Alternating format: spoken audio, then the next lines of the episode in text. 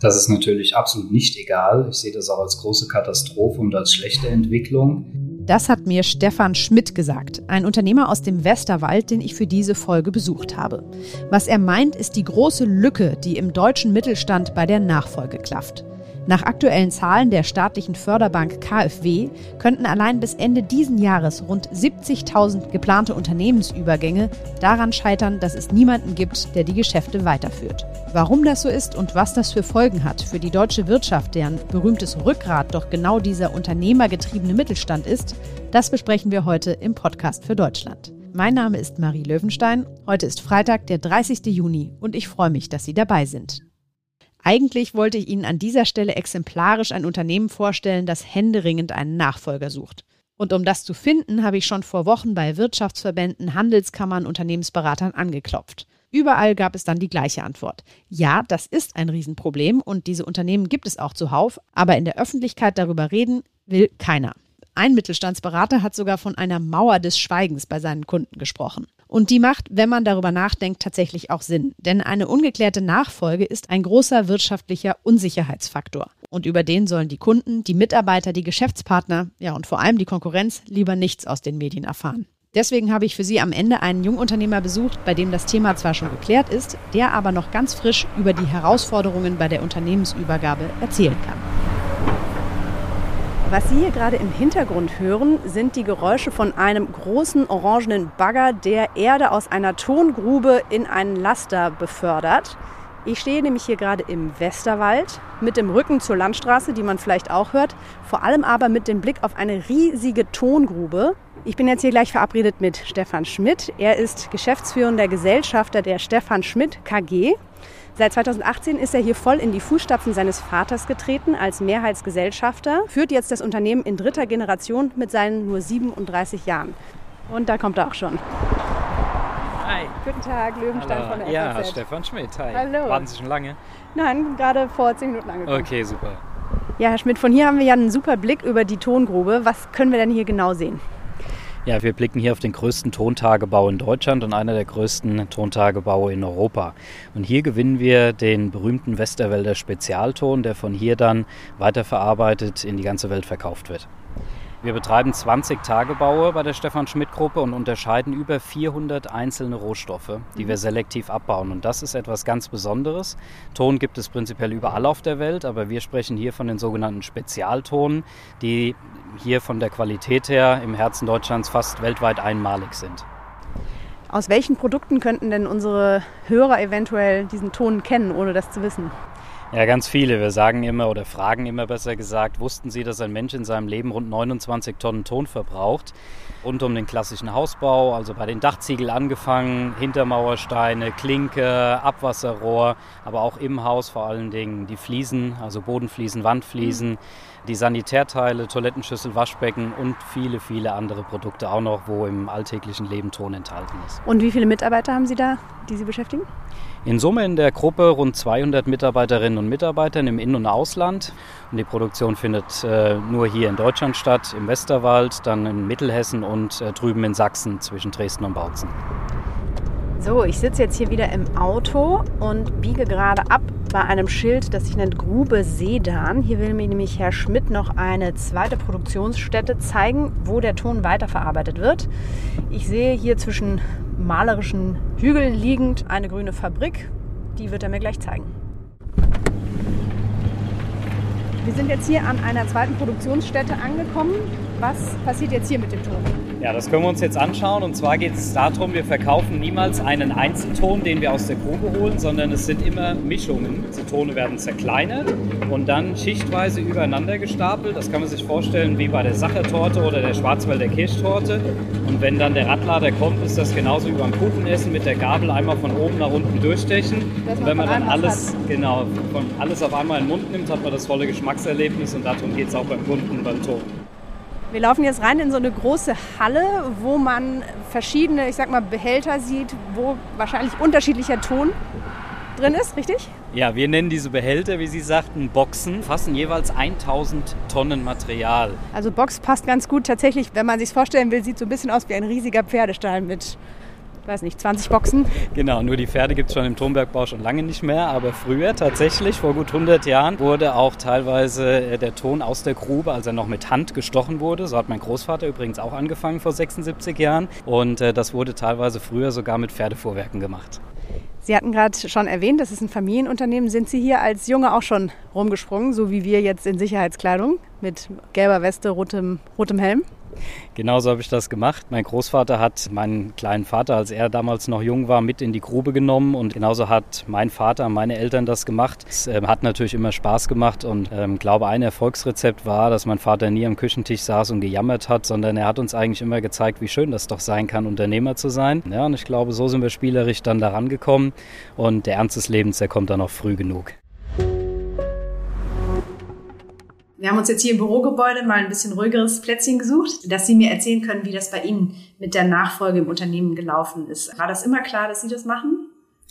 Es war nicht immer klar. Ich bin ja der jüngste von drei Geschwistern und ich hatte schon immer Interesse, was Technisches zu machen. Ja, und so bin ich dann Diplomingenieur für Werkstofftechnik geworden. Landläufig nennt man das Keramiker. Mhm. Und damit war natürlich der Weg dann vorgezeichnet. Ja, ob ich dann auch äh, die Skills haben würde, das Unternehmen mal zu führen. Das war zu dem Zeitpunkt noch viel zu früh, aber für mich war schon klar, ich möchte auf jeden Fall ins Unternehmen und dort ja. mitarbeiten. Und für die Schwestern war das keine Option, die, die Leitung zu übernehmen? Die Schwestern sind tatsächlich beide auch im Unternehmen aktiv tätig und die hatten beide kein Interesse an der Gesamtgeschäftsleitung und mhm. äh, ich scheine irgendwie das Unternehmergehen zu haben und mir macht es unheimlich viel Freude. Was waren denn die Herausforderungen, würden Sie sagen, bei diesem Übernahmeprozess? Ja, einmal bei uns, aber ich glaube, das kann man auch generalisieren. Es ist in einem Übergabeprozess immer wichtig, äh, dass derjenige, der abgibt, muss abgeben wollen, muss Verantwortung abgeben wollen und äh, muss auch bereit sein, äh, neue Dinge zu akzeptieren, neue Wege zu gehen. Und der Neue muss aber natürlich auch den Anspruch haben, arbeiten zu wollen, sich engagieren zu wollen und auch neue Ideen entwickeln, einbringen zu wollen. Ja, wenn die neue Generation oder die Nachfolger denkt, ich kann mit ganz wenig Arbeit ganz viel Geld verdienen, so kann es natürlich auch nicht funktionieren. Mhm. Sie sind ja wahrscheinlich hier in der lokalen Wirtschaft und im Mittelstand insgesamt ganz gut vernetzt. Wie nehmen Sie denn dieses Nachfolgeproblem in Ihrem Umfeld wahr? Woran liegt das denn, wenn Unternehmen keinen Nachfolger finden?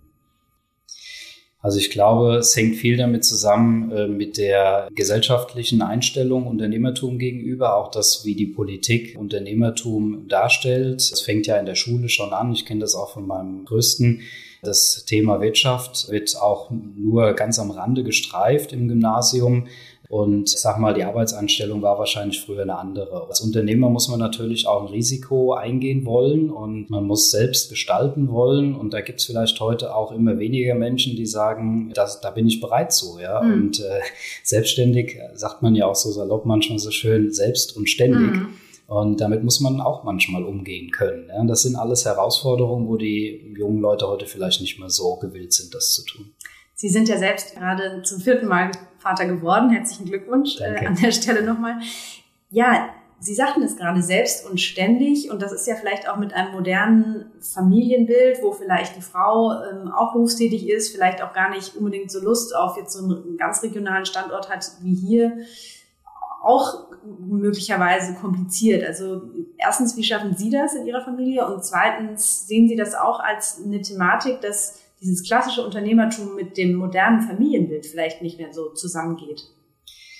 Also ich glaube, dass Unternehmer sein bedeutet, unglaublich große Freiheit zu haben. Und äh, deswegen passt das meiner Meinung nach sehr gut mit einem modernen Familienbild zusammen. Also wir für uns haben das sogar geschafft, dass meine Frau 2011 gegründet hat und mhm. ein, ein Startup aufgebaut hat. Da haben wir natürlich ein unglaublich großes Verständnis gegenseitig auch aufbringen müssen und aber wir haben es auch gekonnt. Ja. Und da gilt, glaube ich, wo ein Wille, da ein Weg. Mhm. Sehen Sie die Thematik aber so in Ihrem unternehmerischen Umfeld, dass das vielleicht nicht immer so gut zusammengeht? Ja, gerade im ländlichen Raum, wir haben es sehr stark gemerkt, fehlt natürlich die Kinderbetreuungsmöglichkeit. In der Kita ist es noch okay.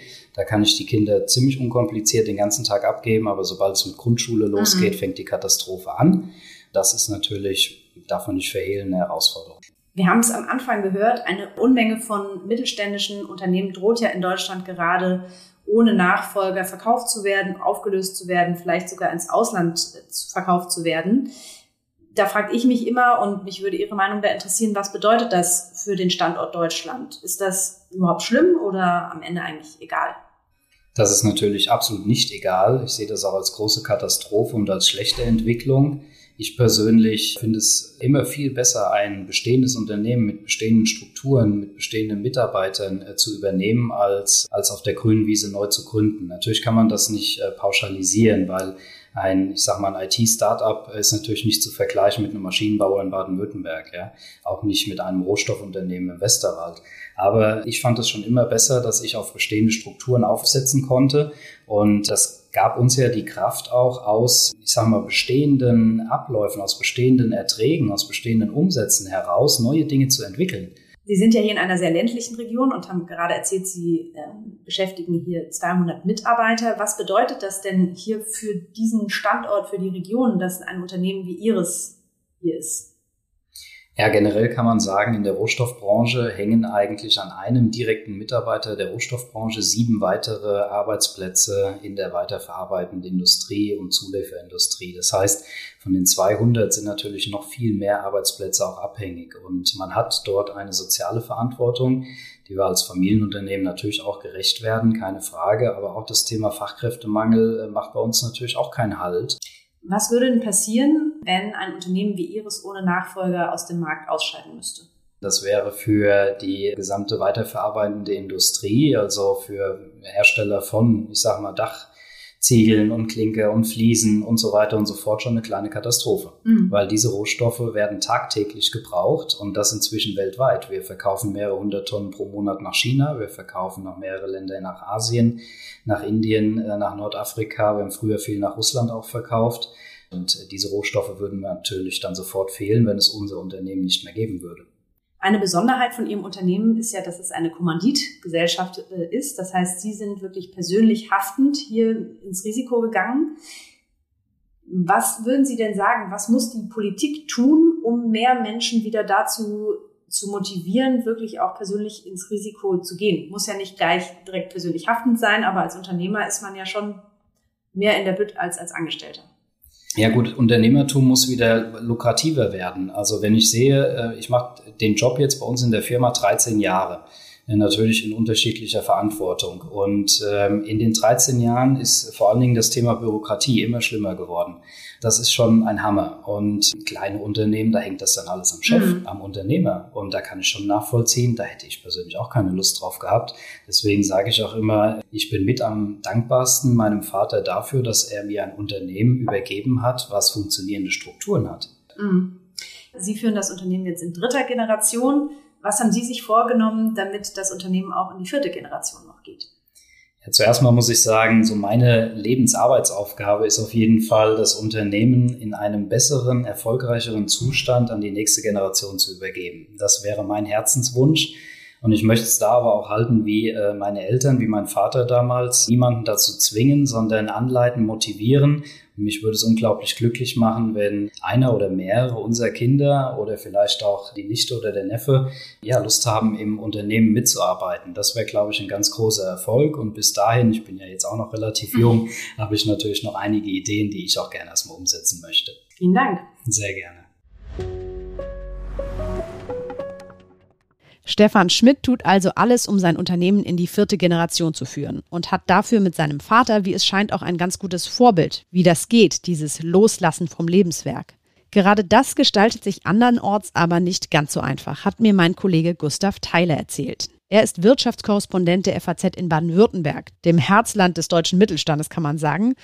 Und ich habe Gustav gefragt, was er schätzt, wie viele Unternehmen in seinem Berichtsgebiet von dieser Nachfolgelücke betroffen sind. Ähm, da eine Prozentzahl zu nehmen, ist, glaube ich, sehr schwierig. Man kriegt das natürlich immer wieder mit, wenn man hier im, im The Land, wie man sich in der Region gern nennt, unterwegs ist, dass es für nicht wenige Unternehmer schwierig ist, die dann stattdessen verkaufen, weil sie irgendwie keine Kinder haben oder keine Kinder, die dazu in der Lage wären oder sich zerstritten haben mit ihren Kindern. Das kommt bei immer, immer mal wieder bei Unternehmen vor, aber mein Eindruck ist, dass gerade die Großen eigentlich Wege gefunden haben, das professionell zu managen. Und häufig versuchen diese Unternehmer und Unternehmerinnen dann andere Nachfolger im Unternehmen aufzubauen. Das können dann Leute sein, die irgendwann mal Geschäftsführer werden, dann aber nicht selbst Unternehmer werden. Und eine andere Möglichkeit ist, dass die Familie sagt, wir verkaufen, wenn wir niemanden aus der Familie haben, der das weiter pflegen möchte. Auch das sieht man gar nicht so selten. Zu so einer Übergabe gehören ja immer zwei. Es gibt einmal die abgebende Seite und einmal denjenigen, der das Ganze übernimmt. Was ist denn deine Erfahrung, wenn es nicht klappt? An welcher Generation scheitert es öfter? An den Jungen, die nicht wollen oder an den Eltern, die nicht abgeben wollen? Also ich würde sagen, ist eine Frage der Perspektive. Ähm, sehr viel häufiger habe ich aber erlebt, dass diese, diese Unternehmertypen einfach so schuldig sind und so eigenwillig, dass es wahnsinnig schwierig ist, mit denen zusammenzuarbeiten und die auch einfach nicht in der Lage sind, loszulassen.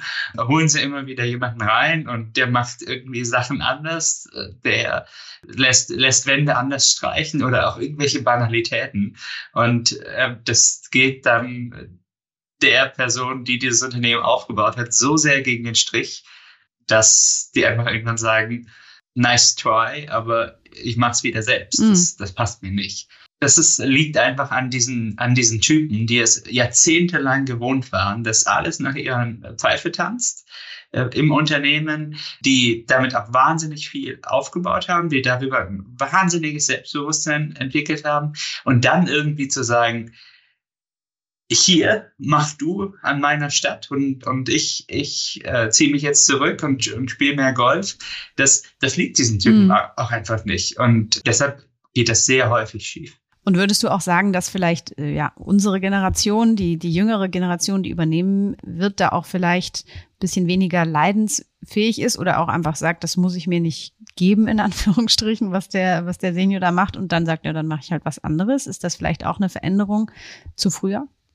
Sicher haben die Kinder irgendwie auch andere Interessen und einfach ganz andere Möglichkeiten. Ja, also die, äh, die, die sind irgendwie auch einfach, einfach im Studium weltweit unterwegs und schauen sich Berufe an und haben natürlich auch unglaublich viele finanzielle Möglichkeiten. Das heißt, sie können auch einfach aufgrund des Vermögens der Eltern ganz, ganz, ganz viel sehen und dann entwickeln sie vielleicht einfach andere Interessen oder geraten auf die schiefe Bahn. Auch das soll es in Unternehmen geben. Rebellieren gegen, gegen die, die Eltern, die äh, sicher nicht in diese Position gekommen sind, weil sie wahnsinnig faul sind, sondern weil sie sehr diszipliniert und fleißig und, und streng mit, mit sich und der Welt sind. Welche Beispiele aus deinem Berichtsgebiet kannst du uns denn nennen, prominente Unternehmen, wo das mit der Unternehmensnachfolge ja entweder nicht geklappt hat oder das irgendwie ansteht jetzt, aber kritisch aussieht? Mhm. Sehr unterhaltsames Beispiel ist die Drogeriekette Müller. Der Herr Müller hat irgendwann vor 20, 30 Jahren, also kurz vor, also so, ich glaube an seinem 60. Geburtstag und der, der Herr ist jetzt irgendwie um die 90, hat, hat der gesagt, wenn ich mit, mit Mitte 60 oder mit 65 oder so noch jeden Tag ins Büro gehe, könnt ihr mich ein Esel nennen. Danach hat er versucht, immer wieder neue Chefs aufzubauen und das nie geschafft. Mhm. Weiterhin jeden Tag ins Büro und wenn man sich mit Leuten unterhält, die, die ihn kennen, die mit ihm zusammenarbeiten ähm, oder zusammengearbeitet haben, dann sprechen die nicht nur positiv über ihn, weil das offen, offenbar genau dieses Phänomen ist dort, dass eine sehr eigenwillige, sehr erfolgreiche Unternehmerpersönlichkeit dann Mühe hat, anderen die Freiheiten zu geben, die vielleicht notwendig wären, um so ein Unternehmen zu führen. Was gibt es sonst noch für Beispiele? Es gab im vergangenen Jahr den äh, Autozulieferer Allgeier, geführt von Dieter Hund. Mhm. Dieter Hund äh, kennt man, der war lange Jahre einer der, der wichtigsten Vertretern der deutschen Wirtschaft, ähm, Arbeitgeberpräsident, da hat es einfach nicht geklappt mit der, mit der Übergabe. Ähm, das Unterne dem Unternehmen ging es äh, ging's dann irgendwann auch nicht mehr so gut und dann der verkauft vergangenes Jahr an, an Chinesen. Ausgerechnet so jemand, der so politisch war, so, so gesellschaftlich präsent, verkauft dann am Ende seines Lebens sein Lebenswerk nach China.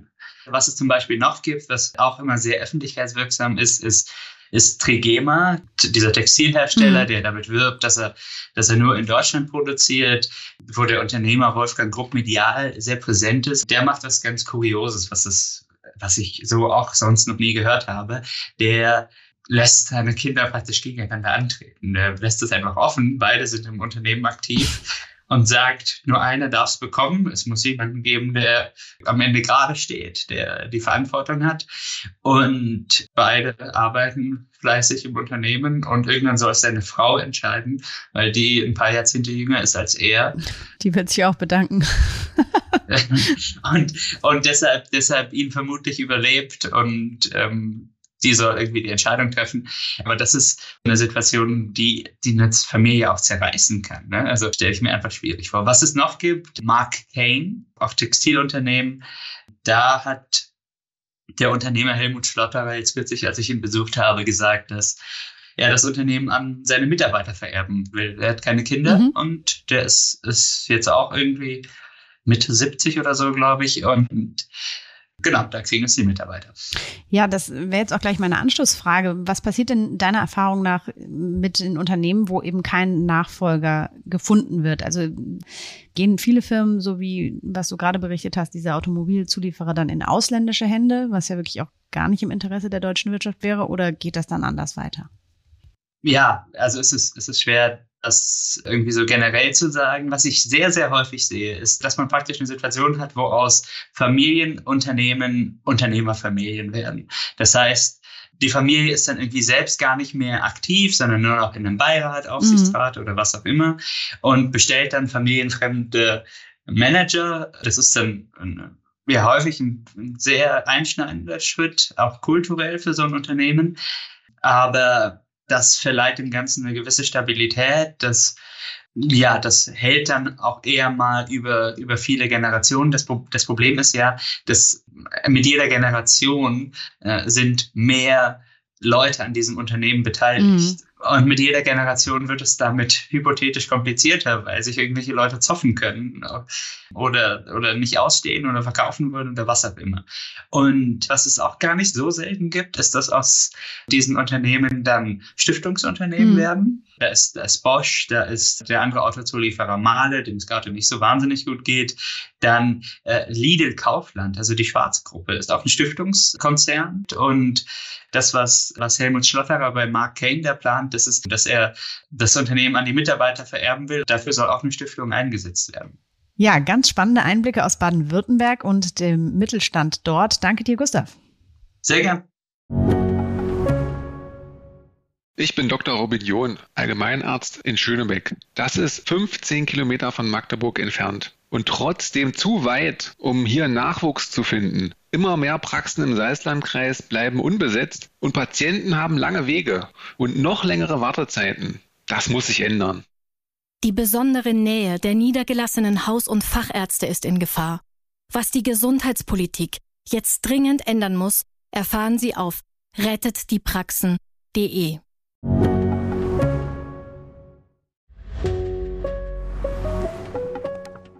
Zum Schluss will ich jetzt noch über einen politischen Lösungsansatz sprechen. Die Ampelkoalition will nämlich eine neue Rechtsform für Unternehmen einführen.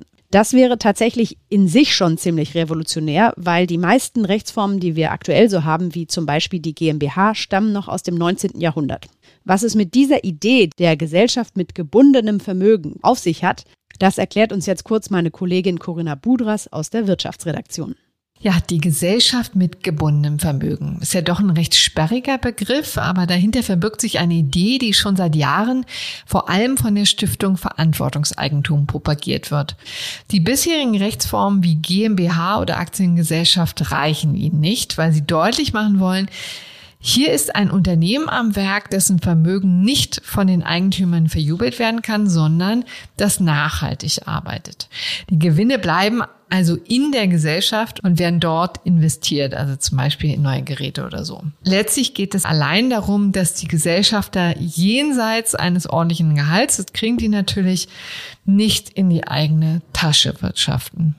Wer also keinen Nachfolger findet, könnte dann zum Beispiel sein Unternehmen erhalten, indem er es in diese neue Rechtsform gießt. Ein sogenannter schneller Exit, bei dem das Unternehmen zerstückelt und an Investoren zum Beispiel im Ausland verkauft wird, wäre dann nicht mehr möglich. Ich spreche jetzt mit jemandem, der sich für diese neue Rechtsform einsetzt, nämlich Katharina Beck. Sie ist finanzpolitische Sprecherin der Bundestagsfraktion der Grünen und Mitglied des Kuratoriums der Stiftung Verantwortungseigentum. Ja, hallo, guten Tag. Warum brauchen wir denn diese neue Rechtsform in Deutschland? Welche Lücke schließt das? Ich glaube, heute geht es ja um Nachfolge. Dafür ist es sehr relevant, weil eben, wir haben letztens mal ein Beispiel gehört, dass ein Unternehmer dann eine seiner Mitarbeiterinnen, die das Unternehmen übernehmen sollte, adoptieren musste, damit er das Unternehmen weitergeben konnte. Und mhm. äh, das ist natürlich absurd. Und ähm, so eine Lücke würde das dann schließen. Und eben auch, es gibt bei Startups heute oft einen Druck, das Unternehmen so schnell wachsen zu lassen, um dann so einen sogenannten Exit hinzubekommen. Aber durch diesen hundertprozentigen Asset Lock, also dass das Vermögen komplett gebunden ist in der Unternehmensform, ist dann eben so ein Exit nicht möglich. Mhm. Und was ich mir als Politikerin eben auch verspreche, diese Exits gehen eben oft auch ins Ausland und wenn dann die Gesellschaft mit gebundenem Vermögen auch für eine äh, für ein Weiterbestehen in Deutschland sorgt, finde ich das auch sehr begrüßenswert für den Standort, mhm. so wie das ja Mittelständlerinnen und Mittelständler, die Nachfolgen hier vor Ort haben, auch immer mit gewährleisten. Glaube ich, kann das eine schöne Ergänzung in der heutigen Zeit sein. Wir haben jetzt vorher in der Sendung schon gehört, dass sich viele Unternehmen, wo die Nachfolge nicht funktioniert, dass die ein Konstrukt einer Stiftung wählen dann. Warum reicht das denn nicht aus? Das, das könnten doch die Unternehmen eigentlich alle machen. Also eine Stiftung ist ja kein unternehmerisches Unternehmen. Da braucht man dann immer noch Doppelstrukturen, um das zu organisieren, wie es Zeiss oder Bosch oder so gemacht haben. Die haben ja sich damals schon dieser Hilfslösung bedient und auch heute gibt es Unternehmen, die versuchen, diesen hundertprozentigen Asset Lock, also diese hundertprozentige Vermögensbindung über eine Stiftungskonstruktion zu ermöglichen. Das hat aber eben Schwächen, weil man da drin, dann braucht man wieder einen Stiftungszweck und man eben in seinem unternehmerischen Handeln behindert wird. Und wofür wir hier eben plädieren, ist eine große Vereinfachung wenn man die Gesellschaft mit gebundenem Vermögen hätte, dann bräuchte man diese ganzen Konstruktionsgeschichten äh, nicht, sondern könnte es einfach ganz schlicht in einem unternehmerischen Kontext äh, organisieren. Mhm. Wer setzt sich denn jetzt konkret dafür ein? Also 72 Prozent der Familienunternehmen in Deutschland würden eine solche neue Rechtsform begrüßen. Es gibt gerade auch eine große Publikation von mehreren mittelständischen und anderen Verbänden, die sich dafür einsetzen. Und ich glaube nicht ganz unwichtig, ist Teil des Koalitionsvertrags mhm.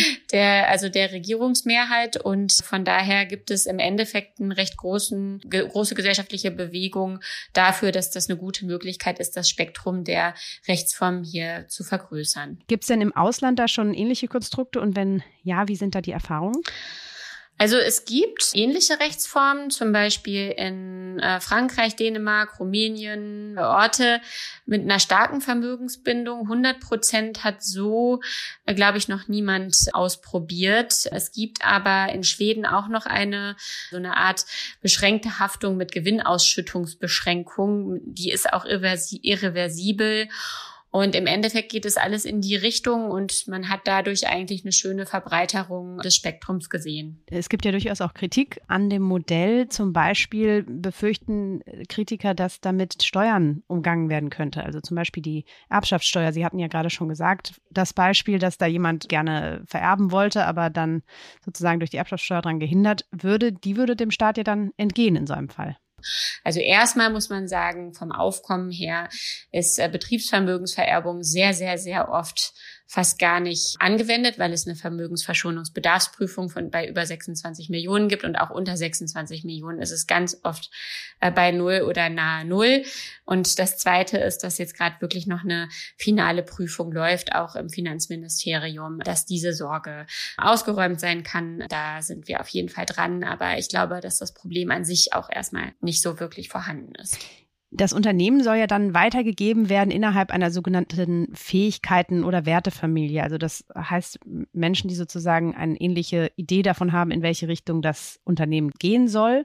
Da habe ich auch die Kritik gelesen, dass es eigentlich keinerlei staatliche Aufsicht gibt, wie zum Beispiel bei einer Stiftung. Genau, also das Kernprinzip ist ja dieser hundertprozentige Asset Lock. Und deswegen geht es gar nicht wirklich um einen Unternehmenszweck, dessen Verfolgung überprüft werden muss. Nichtsdestoweniger gibt es tatsächlich ja auch in genossenschaftlichen Bereichen ähm, Aufsichtsorgane, Prüforgane, die könnte man dann sich auch überlegen, ob man für diese Rechtsform so ähnliche Aspekte ähm, der Governance auch einführen möchte. Mhm. Ich glaube, da gibt es eine große Offenheit für, in die Richtung dann auch zu gehen, wenn es denn gelingt, tatsächlich auch das als eigenständige Rechtsform einzuführen. Das ist ja auch gerade noch in der Debatte. Da plädiere ich aber sehr stark für und dann sollten wir auch über diese Aspekte dann nochmal definitiv sprechen. Eine Kritik, die ich auch gehört habe, ist, dass diese neue Rechtsform im Grunde das klassische Unternehmertum schwächen könnte, wo ja das Prinzip ist, ich gehe als Unternehmer ins Risiko und dann habe ich auch was davon und das ist meine Motivation, das Unternehmen marktwirtschaftlich auch weiterzubringen. Ich habe Ihnen da mal einen O-Ton mitgebracht von Stefan Schmidt, einem jungen Unternehmer, den wir zu Beginn der Sendung schon mal gehört haben. Nennen Sie mich vielleicht altmodisch, aber für mich wäre das keine Option. Also wenn ich mich persönlich engagiere, dann möchte ich auch etwas davon haben, weil ansonsten könnte ich ja auch einfach Angestellter sein oder beim Staat arbeiten.